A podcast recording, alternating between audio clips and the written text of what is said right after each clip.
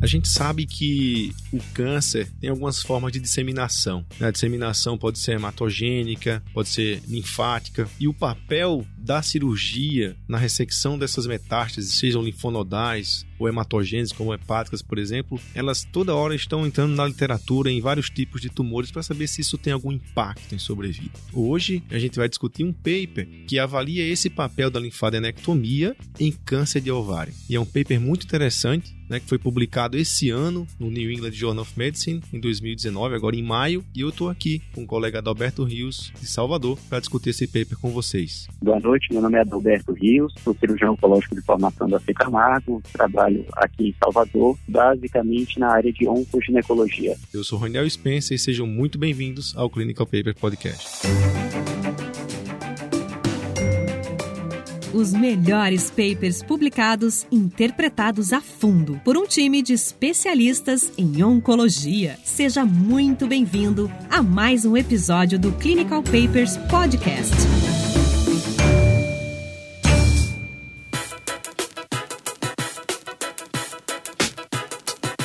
Estamos aqui para resumir um paper publicado no New England Journal of Medicine em maio deste ano. Um paper bem novo, conhecido também como Lion Trial. Um trial que randomizou a realização da linfadenectomia retroperitoneal em pacientes com câncer de ovário avançado. Hoje é um modelo diferente aqui do Clinical Papers, o Adalberto está lá em Salvador. A gente vai tentar fazer essas conexões com, quem sabe, até fora do Brasil, né, Tiago? E que a gente consiga evoluir e impactar mais pessoas com outros temas. E hoje vocês viram um tema de câncer de ovário, algo realmente novo aqui no Clinical Papers. Olá, pessoal. Então, todos bem-vindos. Mais um episódio do Clinical Papers. Hoje a gente está tentando inovar aí mais uma vez, trazendo o colega Adalberto lá de Salvador. E a ideia desse paper, na verdade, ele tem um, um, uma razão de ser que é muito interessante, né, Raniel? Assim, é, a gente sabe que disseminação uh, linfonodal ela, ela existe em câncer de ovário. Algumas séries anteriores estimam isso aí na casa dos 50% dos pacientes que têm tumores mais avançados de ovário. Só que esses pacientes eles não são tratados apenas com cirurgia. Então, esse estudo, na verdade, que avaliou o papel da dissecção uh, linfonodal após a ressecção completa, esses pacientes, eles habitualmente eles receberiam quimioterapia depois. Então a dúvida, na verdade, é: existe um papel para eu tirar esses linfonodos ou eu deixo esses linfonodos, eles vão ser tratados com quimioterapia depois? Eu, particularmente, eu gosto de, de, de, de ler alguns desses estudos randomizados em cirurgia, porque realmente é muito mais fácil a gente imaginar esse cenário de randomização quando a gente tem que dar um remédio A para um grupo e B para o outro. Agora, quando a gente está falando de procedimento cirúrgico, isso tem que ser bem feito, tem que ser bem desenhado, e eu acho que esse trabalho vai acrescentar bastante aí para os ouvintes. É, Tiago, teve um background para poder fazer esse estudo, né? O however que o autor falou, o Aldoberto vai nos ajudar nisso, é porque teve um trabalho anterior que ele também fazia uma linfadenectomia retroperitoneal em pacientes que foram submetidos a citorredução. A gente vai falar um pouco de como trata câncer de ovário, é importante. Mas teve um trabalho que randomizou pacientes em fazer ou não linfadenectomia quando existiam linfonodos clinicamente positivos. Esse veio tentar esclarecer um pouco isso, porque ele é um modelo diferente, né, Adalberto? É isso mesmo, Angel. Como o Thiago já vinha comentando e você reforçou também, sempre existiu na literatura essa lacuna de do que fazer nos pacientes com câncer de ovário avançado. Pacientes com câncer de ovário inicial é muito bem definido porque a linfadenectomia tem um papel de estadiamento do paciente. Mas no paciente com câncer de ovário avançado, que já tem um estadio definido, havia uma, uma lacuna na literatura com relação ao papel da linfadenectomia como terapêutico. Há evidências indiretas de um, havia evidências indiretas de possível benefício, assim, uh, já traz retrospectivas mostrando mais de 50% de linfonodos comprometidos nos pacientes que fizeram linfadenectomia, então havia um racional próprio para a terapêutica da linfadenectomia, e havia um trial é, de 2006 do professor Benedetto Paniti que não mostrava benefício de sobrevida nos pacientes que fizeram linfadenectomia, mas mostrava benefício de sobrevida livre de doença. Mas era um trial extremamente criticado por alguns viés ele juntou pacientes com linfonodos positivos, um grupo fazia linfadenectomia por amostragem quando tinha linfonodo positivo, outro grupo fazia sistemático, então ele não, não tinha uma randomização adequada e você acaba misturando pacientes que têm linfonodo positivo e que não têm linfonodo positivo no mesmo grupo, o que acabaria podendo falsear as curvas de sobrevida. Então esse sempre foi o questionamento da literatura, da, dos críticos ao trabalho e sempre houve essa lacuna na literatura. A ideia desse trabalho trabalho é exatamente preencher esse tipo de lacuna, que é um trabalho extremamente bem projetado. E Adalberto, você que é um cara envolvido né, nessa área de oncoginecologia, me fala um pouco sobre esse grupo de cirurgiões. Você conhece esses caras? O que, é que você pode falar sobre esse grupo? O AGO é um, grupo europeu, uh, tem sede na, na Alemanha e com o professor André de Bois e Harter em Essen, e é um grupo historicamente conhecido pela sua habilidade cirúrgica, pelo conjunto de, de trabalhos que eles lançaram em câncer de ovário. Mas especificamente nesse trabalho, Uh, e, é, e é isso que é uma das coisas mais interessantes desse trabalho, é que não dá para a gente falar só do professor André Dubois e Felipe Rafa. Eles conseguiram juntar um grupo muito grande de professores renomados e dentro desse trabalho a gente consegue ter, além deles dois, a gente consegue ter professor Inácio Vergô, professor Cibula. Então é uma série de especialistas no assunto e não só e conseguiram juntar casos e, e, e, agregar dentro de um, de um denominador comum que era a proposta desse trabalho. Então não é só uma pessoa, não é só um PA, mas é um grupo muito forte em diferentes centros, todos especializados no assunto. Tá bom, acho que dá pra gente seguir pros métodos e aí a gente vai ter um, a gente vai parar um pouco mais aqui nesses métodos, principalmente na forma de randomização, que foi uma estratégia bem interessante, inteligente, né, que foi feita, mas foi basicamente um, um trabalho desenhado, né, um trabalho fase 3, randomizado, feito para pacientes com carcinoma epitelial de ovário, estadiamento pelo figo 2B até o 4, e que esses pacientes tinham basicamente uma doença disseminada via peritoneal. E eles não podiam ter linfonodos clinicamente positivos. Né? Esse é um, a gente vai ver que esse é um dos pontos principais do estudo que veio responder a essa pergunta. Os pacientes que tinham metástase, eventuais metástases hepáticas, por exemplo, eles entravam no estudo se essas metástases forem ou fossem passíveis de ressecção. Eram pacientes que deveriam ter de 18 a 75 anos com ECOG 01. E aí, pessoal, eu queria perguntar a vocês dois, né? Vocês estavam, a gente estava aqui discutindo um pouco sobre essa randomização. Né? Como é que foi feita essa randomização? O que é que o Tiago achou legal? Mesmo sendo oncologista clínico, ele achou legal a randomização, né, Tiago? A gente faz coisa boa, Tiago, sendo cirurgião. Não, eu tenho que admitir que esse estudo é, é extremamente inteligente. É, eu estaria que ter, existem três variáveis que são, que são muito importantes quando a gente vai avaliar esse tipo de estudo, e eu acho que é por isso que essa resposta ainda vinha em essa pergunta ainda vinha aberta na literatura. A primeira delas é a extensão da linfadenectomia, né? Então tinha essa confusão de amostral ou radical em estudos anteriores, aqui ele randomizou para fazer linfadené de verdade radical ou não fazer. Então acho que esse é um primeiro ponto. O segundo ponto é a questão da doença residual, essa questão de cirurgia R0 e R1. Acho que assim, se a gente está avaliando estender para uma linfadenectomia, faz sentido fazer isso se eu não estou deixando doença residual no peritônio. Então ah, essa confusão também existia em alguns estudos anteriores que incluíam pacientes com ressecção R1. Por último, ah, essa questão do linfonodo clínico, né? Então aqui, como você falou, esses pacientes não, deve, não poderiam ter linfonodo clinicamente comprometido antes da cirurgia. E a, o momento da randomização, eu acho que é o ápice desse estudo. Né? Esses pacientes eles foram submetidos então a uma ressecção de toda a doença peritoneal, pélvica desses pacientes. Uma vez detectado que essa ressecção foi R0 e que esses pacientes não tinham linfonodos clinicamente comprometidos antes da cirurgia, era visto no intraoperatório se esses pacientes tinham linfonodos comprometidos. Em não tendo linfonodo comprometido, ressecção foi R0, esses pacientes aí sim eram randomizados. Então, eles, eram randomizados após a cirurgia, ainda no ato operatório. Esses pacientes eram randomizados para um braço com linfadenectomia ou sem linfadenectomia. Acho que esse foi o ápice do estudo, não diria. Adalberto, antes do seu comentário, aí, se você puder me responder, me fala uma coisa. Como é que o cirurgião sabe que o linfonodo é clinicamente positivo? Tudo bem, tem um linfonodo grandão lá, é fica fácil o negócio. Mas a gente sabe, quem faz linfadenectomia, que nem sempre isso é tão fácil. Eles faziam congelação ou era só impressão clínica? E comenta também um pouco sobre essa randomização, o que, é que você acha desses métodos?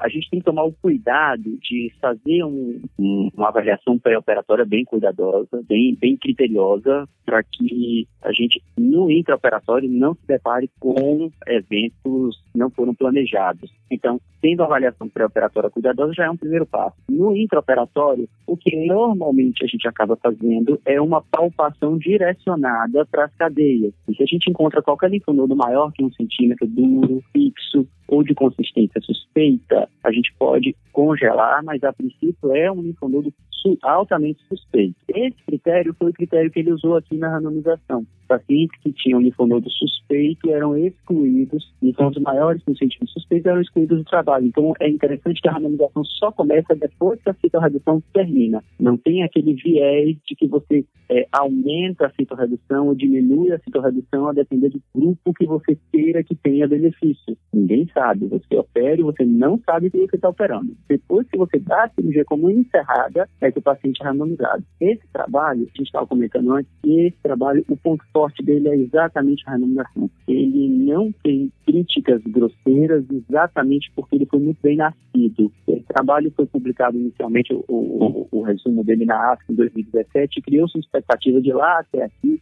para ver o trabalho por completo, porque a gente realmente duvidava dos resultados, eu queria espremer o trabalho para achar algum pitfall e quando o trabalho lançou, realmente o trabalho é muito bem feito. Alguns viés que a gente já viu em outros trabalhos, eles trataram disso com porque todos os centros que foram habilitados para fazer tinham feito um número razoável de série 12 cirurgias no, no, ano anterior, então eram centros que já tinham expertise nesse assunto em termos cirúrgicos e tinham bons resultados. Como a gente falou, a randomização era feita no ato do intraoperatório. Outra discussão que a gente sempre teve é que a gente já sabia que a linfadenectomia, por meio de trabalhos retrospectivos, podia ser omitida em pacientes com performance status ruim, e esse, esse perfil de pacientes foi excluído da randomização, então a gente só tinha pacientes com ICOG 0 ou 1, ou seja, pacientes que toleravam o procedimento de citorredução, toleravam a citorredução, e por fim, ponto, acho que o ponto alto do trabalho, que de fato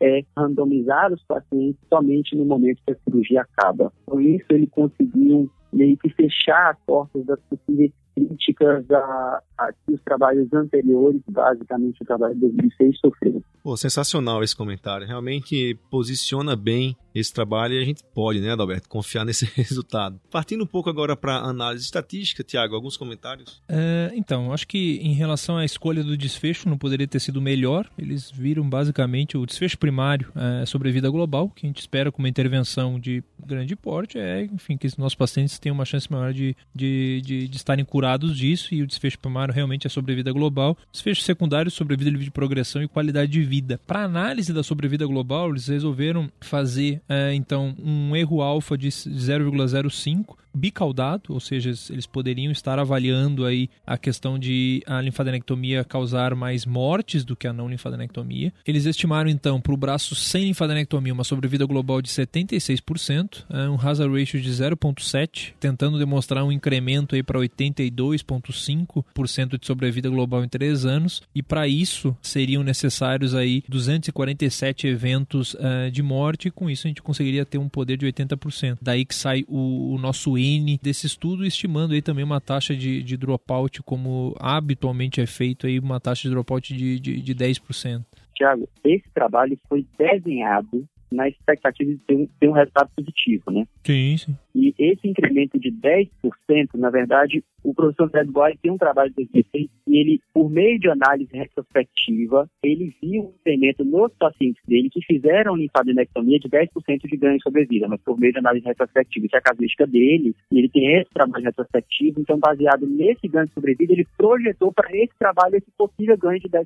É, geralmente é isso, né, Alberto? Pessoal, a gente, para saber essa diferença, como a gente falou em cálculo do N aqui, né? Para a gente saber a diferença, você tem que se basear ou na literatura, ou um estudo piloto seu, ou um próprio dado que você já publicou. Exatamente isso o, que, o que foi feito. E como você falou muito bem sobre esse grupo, um grupo extremamente cirúrgico, né, que acredita na cirurgia, ele foi meio achando que a cirurgia ia realmente é, melhorar a sobrevida desses pacientes. Clinical Papers Podcast.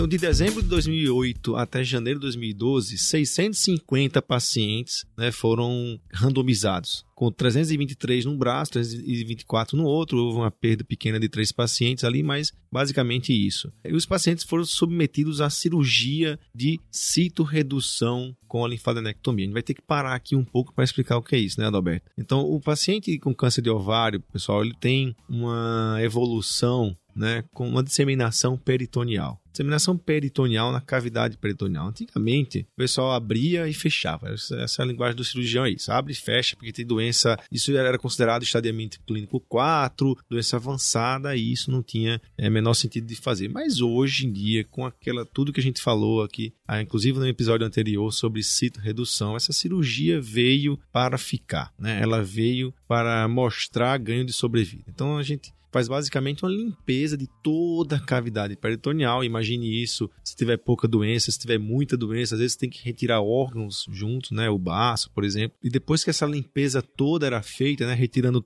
todas essas células, é que o, o cirurgião parava a cirurgia, ó, tirei tudo e ligava para uma central. E a central falava: "Ah, vamos randomizar para fazer a linfadenectomia ou não". Então eles faziam a linfadenectomia pélvica, né, que vem lá do ligamento inguinal descendo até a parte retroperitoneal, até o nível das renais. Essa linfadenectomia retroperitoneal.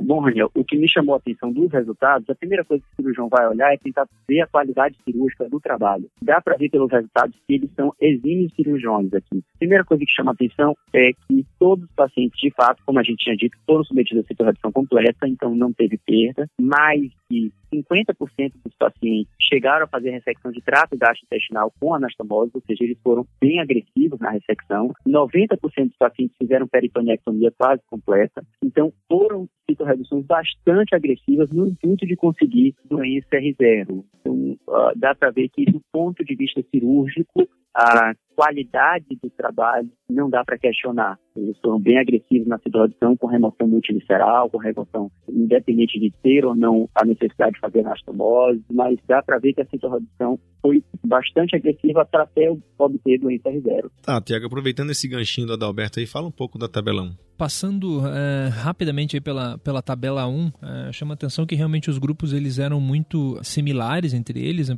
eram pacientes aí em média com 60 anos de idade. Em relação ao estadiamento, a grande maioria dos pacientes tinham estadio aí 3B ou 4, 80% dos pacientes aí com, com, com, doença avançada de verdade. A gente teve ressecção de algum segmento do trato gastrointestinal na cirurgia em aproximadamente metade dos pacientes nos dois grupos. A extensão da cirurgia, tirando a questão da linfadenectomia, parece ter sido semelhante quando a gente vai olhar a incidência de peritonectomia, esplanectomia, etc. Então são grupos bastante semelhantes e chama atenção que é, quando a gente vai para o grupo linfadenectomia, lembrando que os pacientes não fizeram quimioterapia antes da cirurgia, aproximadamente metade, 55% desses pacientes ainda tinham tumor residual naquele linfonodo da linfadenectomia. Clinicamente não era comprometido e que no ato cirúrgico não estava comprometido, 55% desses pacientes tinha célula tumoral naquele linfonodo. O que quer dizer que com o resultado que a gente vai ver logo à frente, esse é um, é um, é um, é dado que chama muita atenção. É, indo para os resultados, eu vou dividir em dois resultados, né? Um, pegando todos os pacientes, independente de linfadenectomia, quem fez ou não, né? A sobrevida global foi de 67,2 meses e a sobrevida livre de progressão foi de 25,5 meses. Aqui já, já acaba um comentário. 67,2 é um baita de um resultado. Né? Adalberto depois vai falar sobre isso. E se a gente separar os grupos, quem fez linfadenectomia ou não, não houve diferença significativa entre eles. Quem fez linfadenectomia teve 65,5 meses de sobrevida e no grupo que não fez 69,2%, 69,2 meses de sobrevida, o que não foi significativo e a curva é exatamente semelhante. Exatamente. Chama atenção aí, enfim, isso tem um hazard ratio de 1.06, um P não significativo, voltando para aquele 55%, quer dizer que o, a gente imagina que o outro grupo também tivesse aproximadamente metade dos pacientes com doença microscópica, indo um pouco em, em, de encontro à mensagem do estudo, que para essa doença microscópica, a quimioterapia adjuvante, que provavelmente todos os pacientes fizeram, a grande maioria, seria o suficiente digamos assim. É, eu acho que a, essa sobrevida de mais de 70 meses só confirma o que a gente vem falando do cuidado na randomização, no cuidado cirúrgico, no cuidado do desenho. A gente critica muito os trabalhos cirúrgicos exatamente porque a gente não consegue randomizar muito bem o paciente, não consegue fazer um desenho muito acurado pelas inúmeras variáveis que podem ocorrer no transoperatório. Essa sobrevida é compatível com as melhores sobrevidas e os melhores trabalhos que a gente tem. Então não tem como botar defeito. O paciente está na melhor curva atual que a gente consegue ter. Essa realmente é o que a gente tem para isso é o que a gente tem para oferecer para o câncer de ovário agora. Então, só atesta a qualidade do trabalho. Mas eu queria chegar agora nos resultados secundários. A gente viu também que essa linfadenectomia ela não foi, ela só não, me, não melhorou a sobrevida, ela foi pior em alguns aspectos, né, Roberto, Tiago? Complicações. Como é que foi isso? Complicações para quem fez ou não linfadenectomia? É, o que, que chama atenção, eu acho que o Roberto pode entrar mais em, em detalhes em complicações específicas, mas para mim, como oncologista, o que chama atenção é a diferença de mortalidade pós-operatória. A gente tem um índice aí de 3,1% de mortalidade em 60 dias no grupo linfadenectomia e 0,9%, ou seja, 10 pacientes morreram no grupo que, que fez linfadenectomia e 3 morreram de, de complicação pós-operatória no grupo que não fez linfadenectomia. Ou seja, né, a gente não está falando de um procedimento que é inócuo. Né? É, em relação às outras complicações, Adalberto, o que, que te chamou a atenção aí no estudo? Basicamente, sem diferentes estatísticas, quase todas as complicações são maiores no grupo da linfadenectomia. É, e vale salientar que não houve uma diferença importante de tempo cirúrgico entre os dois grupos antes da citorredução. Então, de fato, foi o incremento da linfadenectomia. Mas esses pacientes que complicaram tanto o óbito quanto as complicações, e quadro de infecção, presença de, de, de, de decência de anastomose, que, que foi a principal causa de óbito nesses pacientes, não necessariamente pode estar relacionado à linfadenectomia, mas sim o prolongamento do tempo cirúrgico. É, sem dúvida, a gente viu que o tempo cirúrgico foi maior, Teve também, Adalberto, né, transfusão sanguínea um pouco mais. A gente sabe que esses pacientes já vêm de uma baita de uma cirurgia de redução. Ficar lá mais uma hora ou duas depois de tanto tempo é ruim. É até um comentário que o autor faz, né? Você passou lá 8, 10 horas operando. Aí você, cada hora a mais, depois de 10 horas, meu amigo, de uma redução, da cirurgia aberta, tirando tudo aquilo, o paciente recebendo um monte de coisa. A gente sabe como é que é isso. Cada hora a mais depois desse tempo é uma coisa. Uma coisa é você fazer uma cirurgia de uma hora e aumentar para duas. Outra coisa é você fazer uma cirurgia de 10 horas e aumentar para 11, 12. 12. Isso realmente teve algum impacto. É como você falou, talvez o tempo não tenha sido grande, mas dentro desse universo, dessa cirurgia enorme, teve, teve é, é, impacto sim. Essa é impressão clínica que ficou. Em relação à qualidade de vida, algum comentário aí? Bom, algo perfeitamente esperado. A gente sabe que os pacientes que fazem linfadenectomia têm uma tendência maior a ter linfedema, e a gente já tinha trabalhos anteriores mostrando que 5 a 10% de linfedema nos pacientes que fazem linfadenectomia sistemática, e isso é um dado que ele repetiu aqui. A presença de, de cistos ou de que a gente chama de linfocéries com achado no exame também é algo mais frequente, também salientando que a maioria dos pacientes esse achado assintomático, mas de fato são achados que já são, aí já são compatíveis com os pacientes que fazem linfadenectomia mesmo. Roberto, cara, você é fera, meu. Muito obrigado. Eu queria só alguns comentários finais. Eu acho que a gente conseguiu resumir, pegar o espírito desse paper, né? Se isso mudou conduta, se você ainda tem algum subgrupo que você faz a linfadenectomia, tenta faz alguns comentários finais da sua prática clínica e o Tiago também no final a gente dá um, um abraço pro pessoal. Daniel, eu que agradeço, um prazer estar aqui conversando com vocês. Eu só tenho a agradecer a oportunidade e o prazer de conversar com vocês. De fato, é um trabalho muito bem desenhado. Teve, desde que ele foi lançado da como como resumo, já teve impacto direto na prática clínica.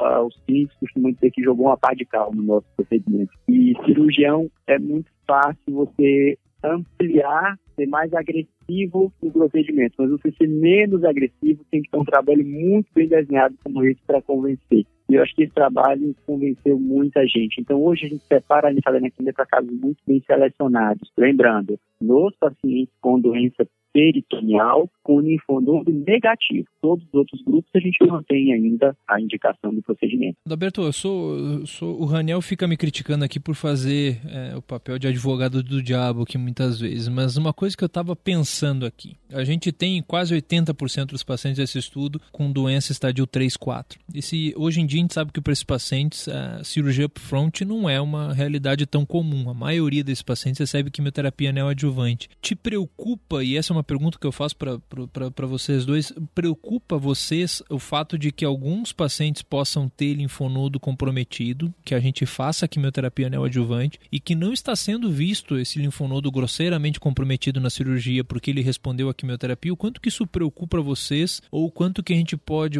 na opinião de vocês, extrapolar esses, o dado do estudo Lion, esse estudo de hoje, para pacientes que tenham recebido quimioterapia neoadjuvante que não foi avaliado nesse estudo em específico? Bom, essa é uma excelente questão. O, o fato, acho que o dado, um dado muito interessante que a gente pode tirar desse trabalho é que a presença dos linfonodos positivos não impactou na sobrevida do nosso paciente. Então, Hoje a gente tem uma tendência assim de tratar a doença peritoneal como prioridade para o nosso paciente e que há uma tendência de que os pacientes que fazem a quimioterapia neoadjuvante você priorize a doença peritoneal, em detrimento da doença linfonodal. Pelo menos isso, apesar da gente estar extrapolando o objeto do, do, estudo, né, como ele foi muito bem desenhado e como a gente viu que o impacto do linfonodo acaba sendo muito mais como marcador do que necessariamente como terapêutico, a gente vem diminuindo o tamanho da linfadenectomia cada vez mais, desde que ela não impacte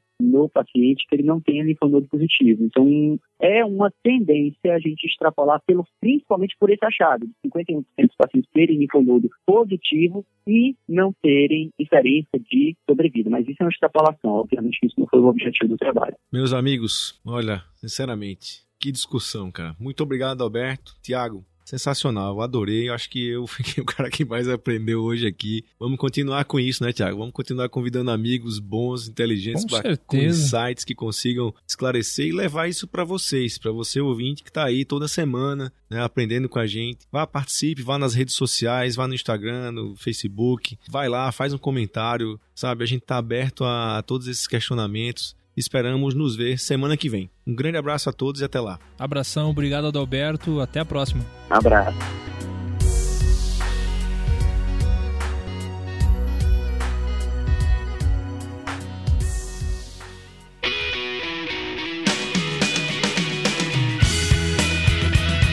Você ouviu Clinical Papers Podcast. A medicina que você faz hoje pode não ser a de amanhã. Mantenha-se atualizado com o Clinical Papers Podcast.